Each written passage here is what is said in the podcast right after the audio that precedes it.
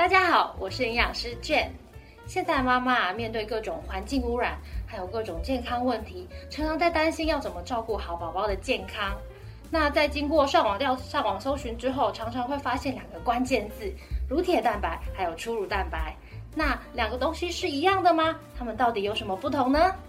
其实啊，乳铁蛋白跟初乳蛋白都是来自于初乳哦。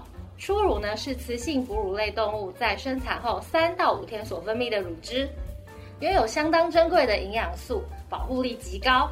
那初乳相较于之后分泌的乳汁啊，它的蛋白质是高出几乎五倍哦。然后呢，它的脂肪跟糖类的比例较少，那它的铁质是高出大概十到十七倍这么多哦。初乳中到底含有什么呢？初乳啊，其实主要有免疫球蛋白、溶菌酶，还有乳铁蛋白等等。那其中的溶菌酶跟免疫球蛋白就被称作为初乳蛋白。其中免疫球蛋白又因为结构不同而分为五种。那它们都可以帮助宝宝调节生理机能哦。透过宝宝喝入的初乳，粘附在身体各黏膜表面上，维持宝宝保护力。接着是溶菌酶。溶菌酶是人体重要的保护因子，可以帮助维持调节生理机能。根据研究发现，对于新生儿消化道正常菌丛及生长是非常重要的哦。接着是乳铁蛋白，乳铁蛋白有很强的吸附铁离子能力，可以跟细菌竞争铁质的吸收，让细菌无法繁殖。另外，乳铁蛋白也能帮助维持消化道机能。对于幼儿生长上是很关键的成分，所以呢，乳铁蛋白跟初乳蛋白是不一样的东西哦。但是它们对于宝宝生长上是占有同样重要位置的。根据卫福部提供的资料，妈妈是可以完全母乳哺喂婴儿至六个月，因为母乳含有满满的维生素、矿物质，还有各式各样的营养素，都是维持宝宝健康生活所必须。那这样妈妈哺喂母乳之后，选择的配方奶要跟母乳相近吗？是的，没有错哦。尤其啊，年纪越小的宝宝，因为消化吸收都还没有完全，所以相似于母乳的营养形式提供是比较完整。建议配方奶的选择可以有乳铁蛋白跟初乳蛋白作为选购依据。而在宝宝六个月后开始使用副食品。也可以选择益生菌作为衔接，来维持消化道机能。所以是建议爸爸妈妈选择含有益生菌的配方奶吗？没错哦，含有益生菌的话，其实搭配上乳铁蛋白、初乳蛋白都是很好的。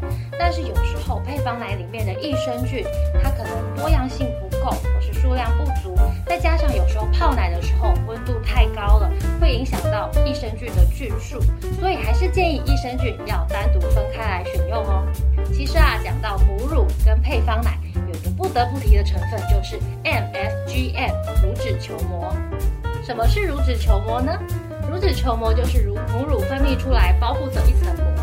那这层膜呢，带有妈妈天然细胞的营养素，那是非常珍贵且稀少的。大概五百公斤的牛乳才能保留一公斤的乳脂球膜。临床研究发现，宝宝食用乳脂球膜有帮助调整体质、维持消化道机能的好处，让宝宝健康成长关键因子。而乳脂球膜加上乳铁蛋白，更有一加一大于二的好处，由内而外提供宝宝多方面的营养补给。优厚明利清乳铁蛋白益生菌，选用低温干燥技术的法国乳铁蛋白，不会破坏蛋白质结构，保留完整乳铁蛋白的营养价值。而初乳蛋白采用全球最大牛初乳供应商 APS，采用 A 级牛乳来源。使用最精华的二十四小时活性成分较高的初乳，最后不可或缺来自丹麦的乳脂球膜 MFGM，稳固宝宝健康好基底。三种专利益生菌加上额外二十种益生菌以及两种益菌生，帮助维持消化道机能，从小就改变孩子的细菌丛生态，让小朋友排便更顺畅。摄取充足的营养，爸爸妈妈们也别忘了在这个关键时刻，记得带小朋友出去活动，晒一下太阳。充足的阳光可以帮助维生素 D 的产生，也记得在回家后、吃饭前后都要记得洗手。在平时在外面也要记得戴好口罩哦。宝宝的健康刻不容缓，就让乳铁蛋白、乳脂球膜、初乳蛋白三个关键成分来照顾宝宝的健康。加上成长中宝宝必备的益生菌，你笔记起来了吗？